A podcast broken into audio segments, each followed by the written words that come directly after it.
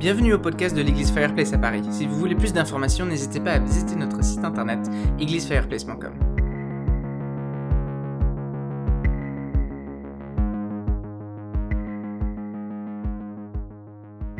J'allais continuer la série euh, Jésus, euh, je suis, euh, en prenant les, les, différentes choses que Jésus a dit sur lui-même. Euh, mais je pense que c'est peut-être bien ce matin euh, qu'on soit un, brin liturgique euh, et qu'on prenne un petit peu de temps pour se rendre compte que c'est le matin de Pentecôte, que c'est le, dimanche de Pentecôte aujourd'hui. et je pense que ça pourrait être vraiment bien en fait de juste ensemble avec, on vient, on vient de vivre quelque chose avec plein, plein, plein d'églises de France eh ben, la majorité des églises en France ce matin sont en train de lire et en train euh, d'apprendre euh, de la part de, euh, de la part de Acte 2. Et je pense que ce serait bien que ce matin, on, se relise Acte 2. et enfin, juste différentes choses qui ont été partagées dans notre, petit temps prophétique me font me dire que ça pourrait être bien qu'on fasse ça ce matin qu'on prenne une petite pause dans la série. Et euh, donc, je vous invite à prendre acte 2 à partir du verset 1 si vous l'avez. Je n'ai fait aucune prépa euh, pour ce message. C'est entièrement selon ce que je sens le Saint-Esprit me dire. Donc, on va lire le texte et on va voir comment l'Esprit nous conduit en, regardant, en regardant ce passage. et puis, la semaine prochaine, on reviendra à Jésus le bon berger. Acte 2, verset 1. Quand le jour de la Pentecôte arriva, ils étaient tous ensemble au même endroit. Tout à coup, il vint du ciel un bruit comme celui d'un vent violent qui remplit toute la maison où ils étaient assis. Des langues qui semblaient de feu leur apparurent séparées les unes des autres et elles se posèrent sur chacun d'eux ils furent tous remplis du Saint-Esprit et se mirent à parler en d'autres langues comme l'Esprit leur donnait de s'exprimer. Or, il y avait en séjour à Jérusalem des Juifs, hommes pieux venus de toutes les nations qui sont sous le ciel. À ce bruit, ils accoururent en foule et ils furent stupéfaits parce que chacun les écoutait parler dans sa propre langue et ils étaient tous remplis d'étonnement et d'admiration. Et ils se disaient les uns aux autres, Ces gens qui parlent ne sont-ils pas tous galiléens? Comment se fait-il donc que nous les entendions chacun dans notre propre langue, notre langue maternelle, Parthes, Mèdes, Élamites, habitants de la Mésopotamie, de la Judée, de la Cappadoce, du Pont, de l'Asie, de la Phrygie, de la Pamphylie, de l'Égypte, du territoire de la Libye voisine de Cyrène, et résidents venus euh, de Rome, juifs de naissance ou par conversion, crétois et arabes, nous les entendons parler dans notre langue des merveilles de Dieu. Tous remplis d'étonnement et ne sachant que penser, ils se disaient les uns aux autres, qu'est-ce que cela veut dire? Mais d'autres se moquaient et disaient, ils sont pleins de vin doux. Alors Pierre, debout avec les onze apôtres, s'exprima d'une voix forte en ces termes. Hommes de Judée, et vous tous qui séjournez à Jérusalem, comprenez ce qui se passe et prêtez l'oreille à mes paroles. Ces gens ne sont pas ivres comme vous le supposez, car il est 9 heures du matin. Mais maintenant se réalise ce qu'a dit le prophète Joël. Dans les derniers jours, dit Dieu, je déverserai de mon esprit sur tout être humain. Vos fils et vos filles prophétiseront. Vos jeunes gens auront des visions et vos vieillards auront des rêves. Oui, sur mes serviteurs et sur mes servantes durant ces jours-là, je déverserai de mon esprit et ils prophétiseront. Je ferai des prodiges en haut dans le ciel et des signes miraculeux en bas sur la terre, du sang, du feu et une vapeur de fumée.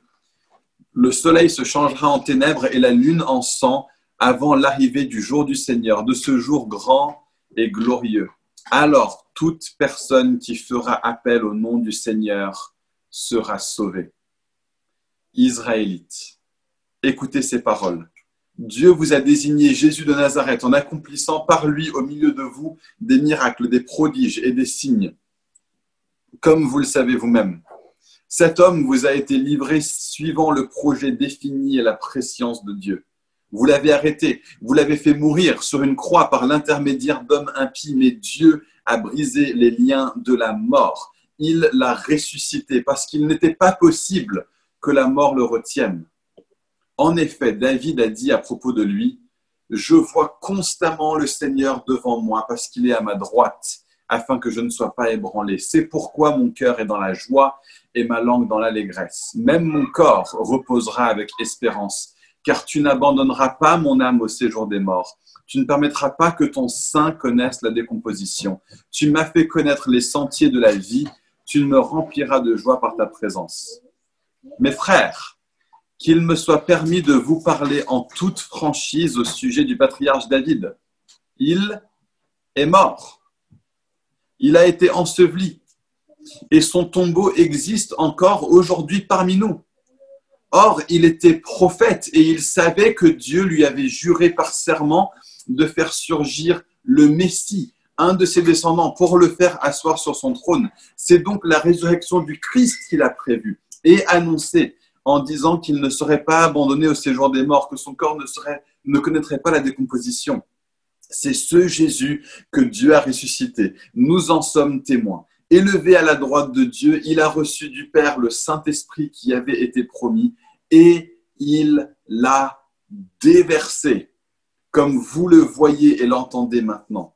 David, en effet, n'est pas monté au ciel, mais il dit lui-même, le Seigneur a dit à mon Seigneur, assieds-toi à ma droite jusqu'à ce que j'aie fait de tes ennemis ton marchepied. Que toute la communauté d'Israël sache donc avec certitude que Dieu a fait Seigneur et Messie, ce Jésus que vous avez crucifié.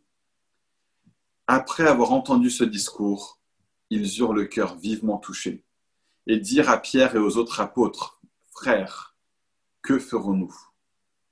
Pierre leur dit, Changez d'attitude et que chacun de vous soit baptisé au nom de Jésus-Christ pour le pardon de vos péchés, et vous recevrez le don du Saint-Esprit en effet, la promesse est pour vous, pour vos enfants, pour tous ceux qui sont au loin, et en aussi grand nombre que le Seigneur notre Dieu les appellera.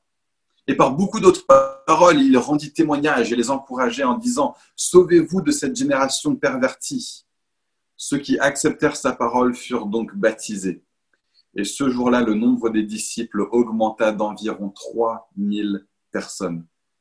Il persévérait dans l'enseignement des apôtres, dans la communion fraternelle, dans la fraction du pain et dans les prières.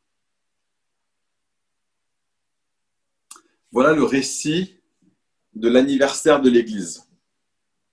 Voilà comment l'Église de Christ est née. C'est un sacré anniversaire.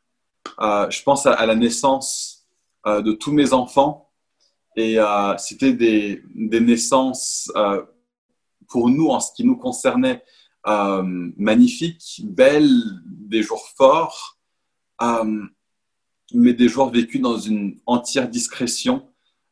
C'est presque comme si nous-mêmes, Rebecca et moi, on ne voulait pas que tout se sache trop vite. On voulait attendre un petit peu, laisser les choses, nous laisser le temps de vivre les choses et de communiquer juste à nos parents. Et euh, à, notre famille proche le fait que nos trois enfants étaient nés. Euh, et il y a eu une fois où l'un de nos parents l'a partagé avec le reste du monde euh, avant que nous, on ait eu le temps de le communiquer aux gens à qui on voulait en parler en personne. Et pour être franc, ça nous avait un petit peu fâché.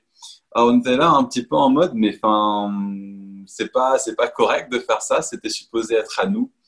Mais Dieu, le jour de la naissance de l'Église, a décidé de faire les choses complètement différemment le jour de la naissance euh, de Christ, ça a été fait euh, bah, comme un petit peu pour nous, au calme, euh, dans, dans, des conditions extrêmement humbles. Mais quand l'Église de Christ est née, le jour de la Pentecôte, le jour qui a commencé l'âge de l'Esprit, le jour qui a commencé l'âge de l'Église, les deux qui sont concomitants parce que c'est par le fait que Dieu a rempli son peuple de son esprit qu'il y a eu euh, une transformation au niveau de la façon d'interagir de Dieu avec le monde parce que nous sommes maintenant un peuple entièrement rempli de l'Esprit.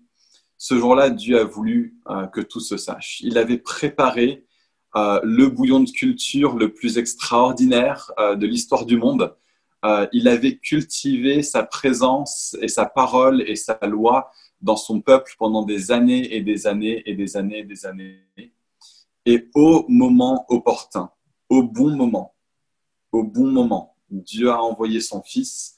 Son Fils est mort à la croix, son Fils est ressuscité pour triompher de la mort, pour permettre à ce que tous les ennemis de Dieu soient euh, démontrés publiquement comme étant vaincus, comme étant plus faibles que, que le Dieu victorieux. Et après sa résurrection, Jésus a continué à enseigner ses disciples pendant 40 jours. Et puis au bout des 40 jours, on vit ce, jour qu'en tant que chrétien, j'ai l'impression qu'on n'en voit pas la signification euh, assez souvent, le jour de l'ascension. Euh, c'est le jour où Jésus monte pour s'asseoir sur son trône.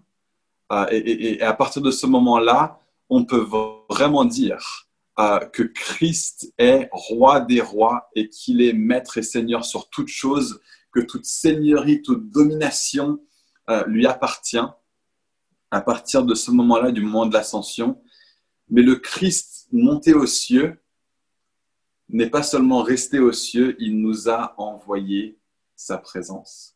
Et tout au long de l'histoire de la Bible, on a cette, cette, histoire d'amour de Dieu qui veut avoir sa présence avec son peuple. Il a euh, créé l'humanité et, l'humanité dans sa, enfin, il a créé la terre plutôt et l'univers et la description de l'univers dans Genèse 1 ressemble étrangement à la description du temple euh, dans, euh, dans l'Ancien Testament. Alors je ne sais pas qu'est-ce qui vient en premier, est-ce que le temple est supposé ressembler à la création ou est-ce que la création en avance est supposée ressembler à, la façon dont Dieu crée le temple, mais Dieu fait le monde de façon telle à ce que ce soit un, écrin dans lequel sa présence peut être vue et peut être vécue. Il y, a, une sorte de grande cour extérieure qu'on appelle les cieux. Et dans cette cour extérieure, il y a une terre qui est là, c'est la, cour intérieure, c'est le, lieu saint qu'on appelle la terre. Et puis dans ce lieu saint, il y a un endroit encore plus précieux qu'on appelle le Jardin d'Éden, qui est comme le lieu très saint. Et dans ce lieu-là, il met les humains et sa présence demeure de façon particulière. Dieu veut que sa présence soit là, présente sur terre. Mais il fait plus que ça. Les humains euh, gâchent tout. Euh, on, a euh, saccagé, entre guillemets, le lieu très saint, là où vivait la présence de Dieu, en, introduisant du péché et par le péché, la mort dans ce lieu qui était supposé être le lieu très saint. Et les humains sont chassés de ce lieu où se vit la présence de Dieu de la façon la plus forte. Et Dieu trouve des moyens encore et encore et encore et encore de revenir par sa parole et par ses promesses et par sa présence à être avec les humains. Il le fait avec Noé. Et, l'arche de Noé est à nouveau comme une sorte de temple dans lequel les promesses de Dieu sont préservées, dans lequel la parole de Dieu est obéie, dans lequel la présence de Dieu est. Et c'est pas anodin que ce soit euh, une colombe comme un symbole du Saint-Esprit qui est là et puis qui assure euh, que ce temple-là ait bien accompli son objectif à la fin de l'histoire de l'arche de Noé. Et puis Dieu fait amitié et alliance avec Abraham et puis avec Moïse et il développe des moyens pour conduire son peuple à avoir sa parole, ses promesses et sa présence dans un même lieu, dans un tabernacle qui est mobile dans le désert, qui est une tente faite de main d'homme, désignée par Dieu mais encore imparfaite. Mais là, la, la présence de Dieu demeurait avec les hommes, mais seulement certains pouvaient y entrer. Seulement certains pouvaient y entrer.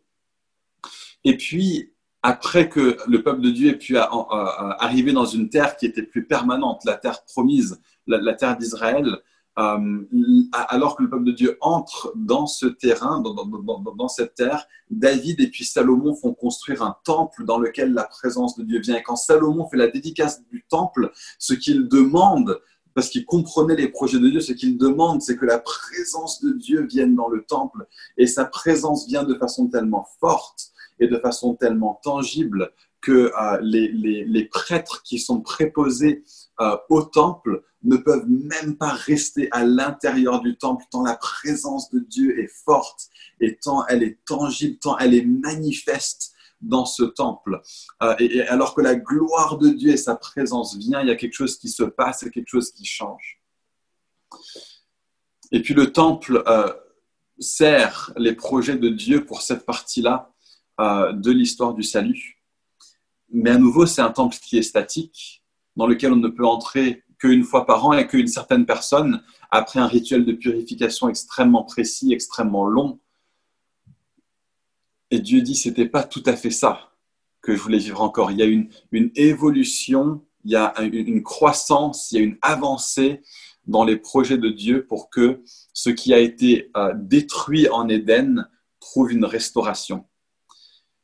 Et en l'an moins 4, le livre de Jean nous dit, la parole, c'est-à-dire Dieu lui-même, dans la personne du Fils, la parole est venue sur terre et elle a demeuré parmi nous. Plutôt, si on prend les mots grecs et qu'on voit quel serait le mot hébreu utilisé à la place, parce que Jean parlait hébreu, on aurait le mot tabernacle.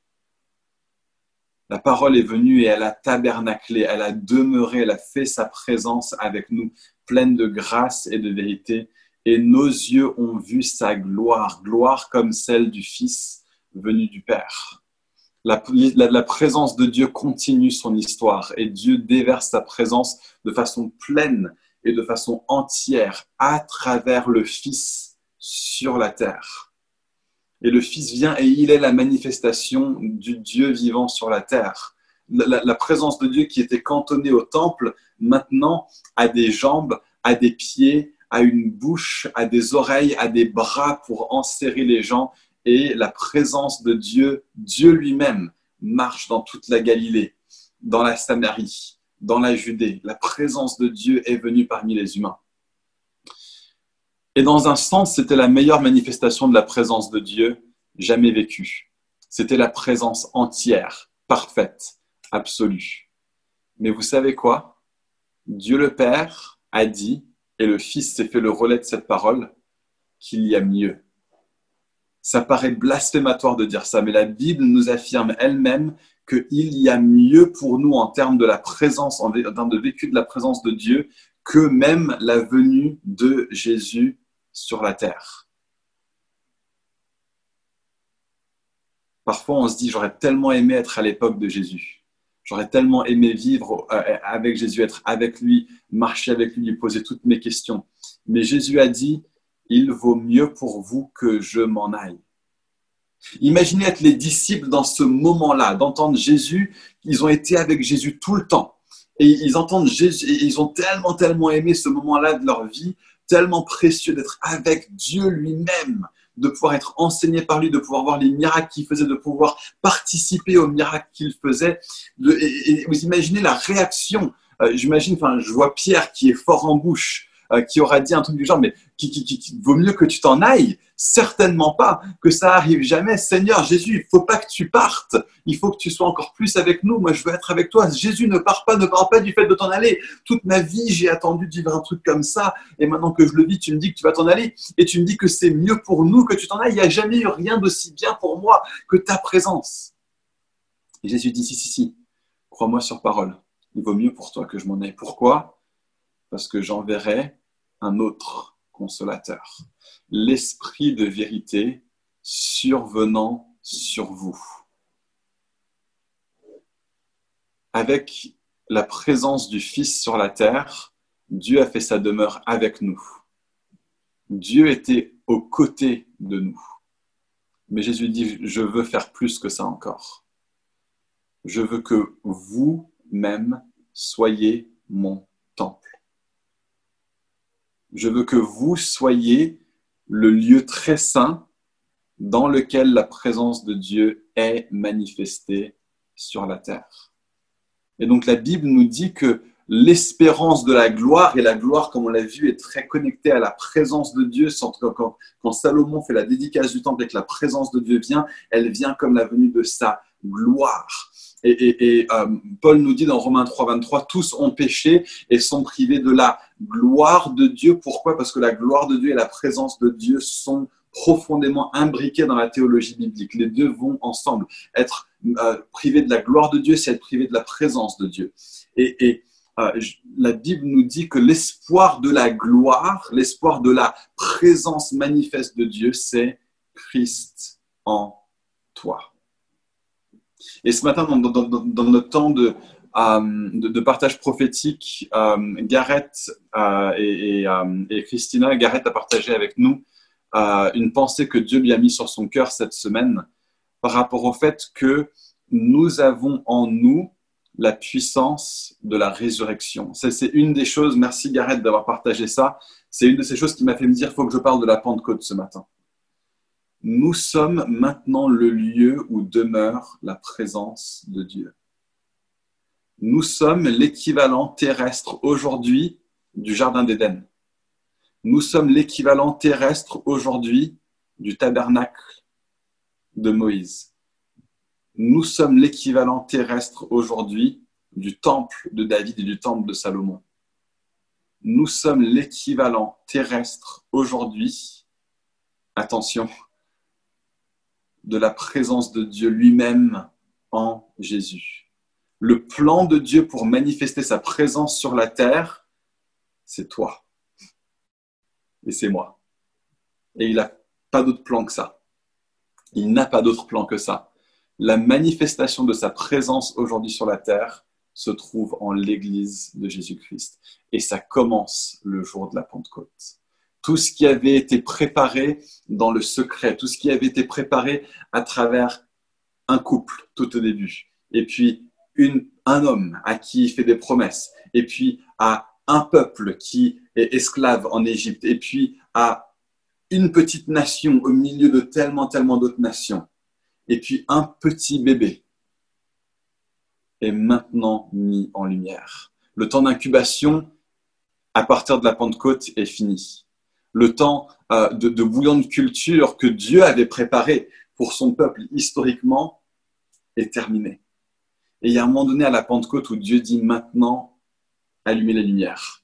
Maintenant, ouvrez les portes. Maintenant qu'un bruit comme le son d'un vent violent souffle maintenant que des flammes se déposent sur toutes les têtes. Ce que j'avais fait en mettant mon onction sur quelques personnes seulement est maintenant disponible à tout le monde. Et les amis, rendons-nous compte de la gloire et de la vérité de la Pentecôte aujourd'hui. Servons-nous de ce rappel annuel pour nous dire peut-être qu'on est passé à côté de ce à quoi l'Église sert. Peut-être qu'on est passé à côté de l'identité de l'Église. Peut-être qu'on est passé à côté de ton identité, de mon identité. Parce que la réalité, c'est que je ne vis pas ma vie quotidienne comme la manifestation vivante, ambulante, parlante de la présence de Dieu sur terre. Nous sommes la demeure du Saint-Esprit. Et tout ce que le Saint-Esprit fait, et tout ce que le Saint-Esprit veut faire, ses priorités sont maintenant à notre disposition et sont maintenant notre portion, sont maintenant notre héritage. Ce qui a été pour un seul peuple est maintenant pour tous les peuples. Regardez comment la Pentecôte met en lumière cette réalité. Les Parthes, Mèdes, Élamides, habitants de la Mésopotamie, de la Judée, de la Cappadoce, du Pont, de l'Asie, de la Phrygie, Pamphylie, de l'Égypte, du territoire de la Libye voisine de Cyrène, des résidents venus de Rome, juifs de naissance ou par conversion, crétois et arabes, entendent parler dans une même voix. La Pentecôte, c'est l'inversion de la malédiction qui s'est passée à Babel. À Babel, les humains qui parlaient tous d'une même langue, euh, et, ça, c'est une histoire qui est présente dans l'Ancien Testament. Tout au début de la Bible, quand les humains ne parlaient qu'une seule langue, Dieu, à cause de leur orgueil, a conduit à une multiplication de langues. Et aujourd'hui, à travers le don de parler en langue et à travers le don de l'interprétation des langues, Dieu est en train d'envoyer un signe pour dire que la malédiction qui est tombée sur l'humanité à travers Babel commence maintenant son processus d'inversion des gens de toutes les nations peuvent comprendre et peuvent entendre la vérité de la parole de Dieu. Là où l'humanité a été divisée par des barrières de division ethnique, de division raciale, de division linguistique, de division culturelle, nous avons maintenant un royaume qui vient et qui se manifeste avec un seul nom au-dessus de tout autre nom pour nous rassembler en un seul et même peuple, détruisant les barrières. Et c'est pour ça qu'on a choisi le jour de la Pentecôte pour lancer la vidéo La bénédiction. Parce que nous-mêmes, en tant qu'Église, on a trouvé les moyens de se séparer. Nous-mêmes, en tant qu'Église, on a trouvé les moyens de mettre des barrières entre nous, alors que nous confessons depuis le début de l'histoire de l'Église les mêmes choses sur les, sur les points les plus centraux. Je crois en Dieu, le Père Tout-Puissant, Créateur du ciel et de la terre, et en son Fils Jésus-Christ, qui est né sous euh, euh, qui, est né de la Vierge Marie, qui a été, qui est mort et qui est crucifié sous Ponce Pilate. Il est ressuscité le troisième jour conformément aux Écritures et il revient pour juger les vivants et les morts. Je crois au Saint-Esprit. Je crois en l'Église, une, catholique, c'est-à-dire universelle, apostolique. Je crois en la résurrection des morts et la vie éternelle. Toutes les personnes que vous avez vues sur la vidéo ce matin croient et confessent ces choses-là. Et nous le croyons et nous le confessons depuis le premier siècle de l'Église et depuis le jour de la Pentecôte. Voilà notre cri de ralliement, voilà notre, euh, message, voilà qui nous sommes. Et, euh, alors que les nations cherchent à persécuter l'Église, notre cri de ralliement sera toujours je crois en Dieu, créateur du ciel et de la terre, et en son Fils, Jésus-Christ, notre Seigneur. Ces paroles n'ont pas été écrites pour être répétées de façon euh, euh, lente et ennuyeuse les dimanches matins, semaine après semaine. Ces paroles sont un cri de guerre. Ces paroles sont l'affirmation claire et nette de qui est le Seigneur de l'univers. Et voilà ce que croit l'Église. Voilà ce que Pierre a prêché lors de la première Pentecôte. Et voilà ce que nous sommes appelés à prêcher nous aussi en tant qu'Église. Souvenons-nous de l'identité de l'Église alors qu'on célèbre son anniversaire aujourd'hui. Souvenons-nous de ce que euh, Dieu veut et va faire à travers nous qui sommes croyants, les, croyants aujourd'hui. Souvenons-nous que la puissance de la résurrection de Jésus n'est pas n'est pas seulement montée avec lui au ciel pour y rester. Cette même puissance qui a ressuscité Christ d'entre les morts a été déversée librement sur vous tous. Elle a été déversée librement sur nous. Et, tellement souvent, on peut, vivre tellement conscient de notre faiblesse et être tellement conscient de nos blessures et être tellement conscient des choses qui n'arrivent pas encore qu'on oublie d'être conscient de ce que Jésus dit sur nous. On oublie d'être conscient de la réalité euh, qui est proclamée de façon incroyable dans ce texte. Est-ce que nous vivons à la lumière de ce que dit la Bible ou est-ce que nous vivons à la lumière de notre expérience? Est-ce que nous laissons notre expérience être informée par la Bible ou est-ce que nous enfermons la Bible dans le carcan de notre expérience?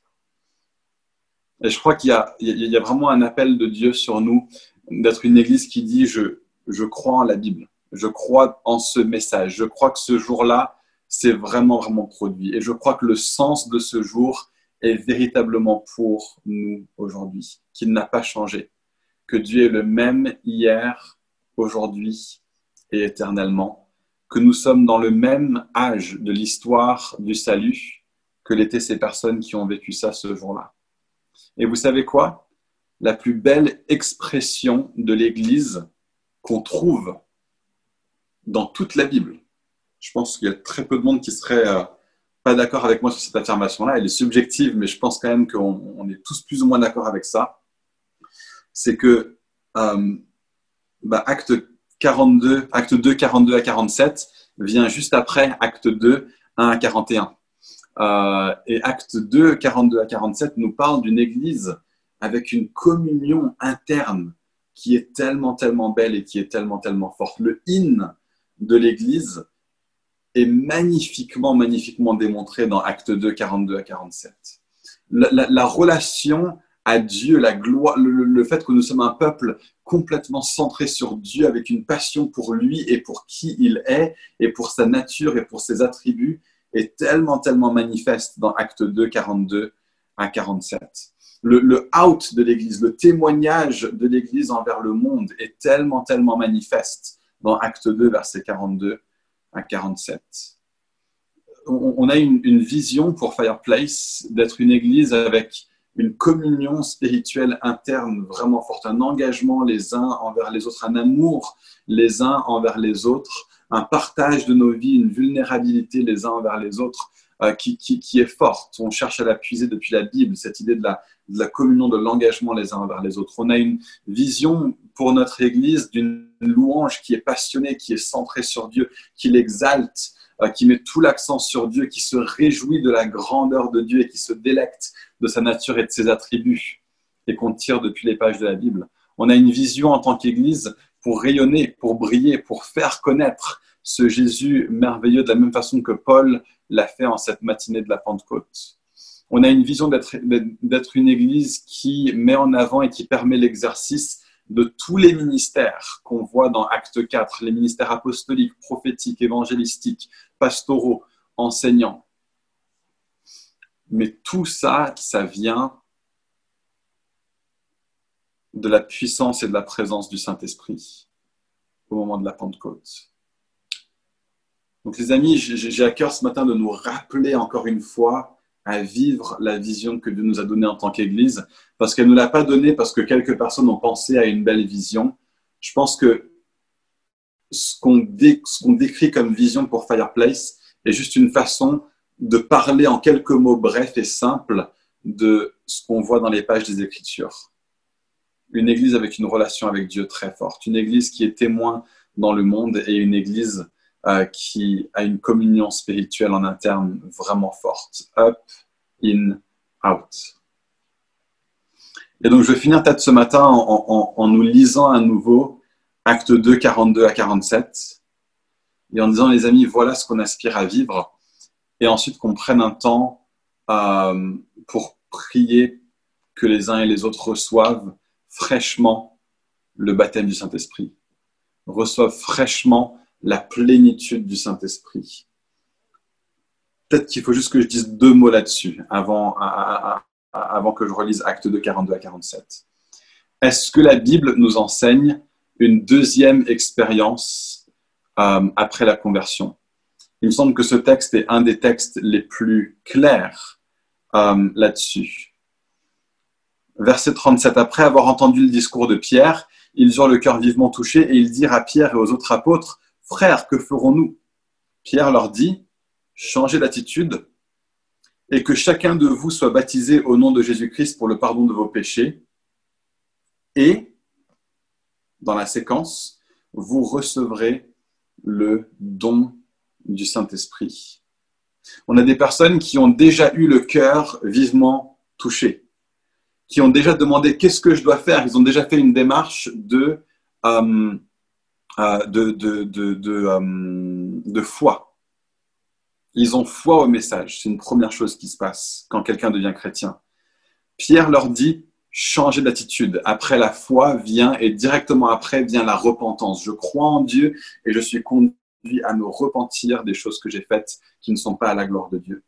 La chose qui vient ensuite, directement après dans ce passage, c'est euh, le baptême soyez baptisés au nom du Seigneur Jésus-Christ pour le pardon de vos péchés. Et puis, quatrièmement, vous recevrez le don du Saint-Esprit. Dans la naissance chrétienne normale, on retrouve ces quatre choses euh, qui, sont, euh, qui font partie de euh, la naissance chrétienne normale. Et, parfois, ce qui se passe, c'est que dans l'Église, on a, on, a dit, OK, tu te repens, ta foi en Dieu, maintenant attends de faire tes preuves, euh, de recevoir tout un cours de formation au baptême et après on va te baptiser. Euh, et, puis après ça, euh, ce qu'on va faire, c'est que peut-être qu'on va prier pour toi, peut-être que tu recevras le Saint-Esprit, ou bien sinon on va dire tu as tout reçu au moment de ta conversion. Et, ce qui se passe, c'est que même les églises qui croient au baptême du Saint-Esprit, parfois prient pour le baptême dans l'Esprit des mois et des années après que des gens sont convertis. Moi, je compare ça en fait à, à quelqu'un qui donnerait naissance à un enfant et puis plutôt que de le baptiser, plutôt de le baptiser tout de suite, euh, plutôt que de euh, couper le cordon tout de suite, ils vont juste dire non, non, on, va te garder accroché à ce cordon ombilical parce que tu en as besoin. Et si on coupe le cordon ombilical, eh ben, tu vas pas réussir euh, à, avoir tout ce qu'il te faut au niveau nutrition et au niveau vie. Alors que dans la naissance normale, le cordon est coupé très rapidement après la naissance. Et on se dit à partir de maintenant, ce n'est pas de ce cordon ombilical dont tu auras besoin pour avoir ta nutrition. Ta nutrition viendra d'autre part. Donc on coupe le cordon ombilical avec le baptême. Et on dit maintenant tu es mort à ton ancienne personne, tu es né en nouveauté de vie maintenant en Christ. Et un enfant, tout de suite après sa naissance, il est mis au sein, il est mis à l'allaitement. Pourquoi? Parce qu'il a besoin d'avoir un moyen de nutrition et de, et, de, euh, et de vie spirituelle tout de suite après sa conversion. Il naît et il est vivant à travers repentance et foi. Il est baptisé comme le fait de couper le cordon. Et le baptême dans l'esprit, c'est le fait d'être mis directement euh, en contact avec sa source de nutrition. Mais ce n'est pas qu'une seule fois. Parfois, on voit le baptême du Saint-Esprit comme un truc d'une seule fois. Alors que Paul dit, soyez continuellement remplis du Saint-Esprit, comme un enfant qui doit allaiter constamment, fréquemment, souvent, souvent, souvent. Soyez continuellement remplis du Saint-Esprit. Recevez continuellement sa présence sur vous. Et donc, on, va lire acte 2, 42 à 47. Et je vais juste prier. Je pense qu'on va peut-être pas se mettre en groupe cette fois-ci. Euh, à, moins que Kevin, tu trouves vraiment que ce soit une bonne chose qu'on se mette en groupe. Euh, je te regarde, fais-moi signe de la tête, oui ou non. Ok, je te vois en train de faire on continue et puis on voit. Si, tu veux qu'on se mette en groupe, dis-le, de toute façon, c'est toi le chef. OK? Ça marche. Bon. Je vais juste lire Acte 2, 42 à 47. Qu'on s'imprègne à nouveau de ce à quoi ressemble une église remplie de l'esprit. Et puis, je vais prier et demander à tout le monde qu'on prie ensemble pour qu'on reçoive un baptême frais du Saint-Esprit. Acte 2, 42. Il persévérait dans l'enseignement des apôtres. C'est du bon petit up, ça. Dans la communion fraternelle, in. Dans la fraction du pain et dans les prières. Ça, c'est du in et du up ensemble. La crainte s'emparait de chacun et il se faisait beaucoup de prodiges et de signes miraculeux par l'intermédiaire des apôtres. On a un petit peu du in et un petit peu du out à travers ça. Tous ceux qui croyaient étaient ensemble et ils avaient tout en commun. Amen. Ça, c'est du vrai hymne. Ils vendaient leurs propriétés et leurs biens et ils en partageaient le produit entre tous en fonction des besoins du chacun. Quelle magnifique vision du hymne. Chaque jour, avec persévérance, ils se retrouvaient d'un commun accord au temple. Ils rompaient le pain dans les maisons et ils prenaient leur nourriture avec joie et simplicité de cœur ils louaient Dieu. Et ils avaient la faveur de tout le peuple. Et le Seigneur ajoutait chaque jour à l'Église ceux qui étaient sauvés. Merci d'avoir écouté ce podcast. Si vous voulez plus d'informations, n'hésitez pas à aller sur notre site internet églisefireplace.com ou notre chaîne YouTube youtube.com slash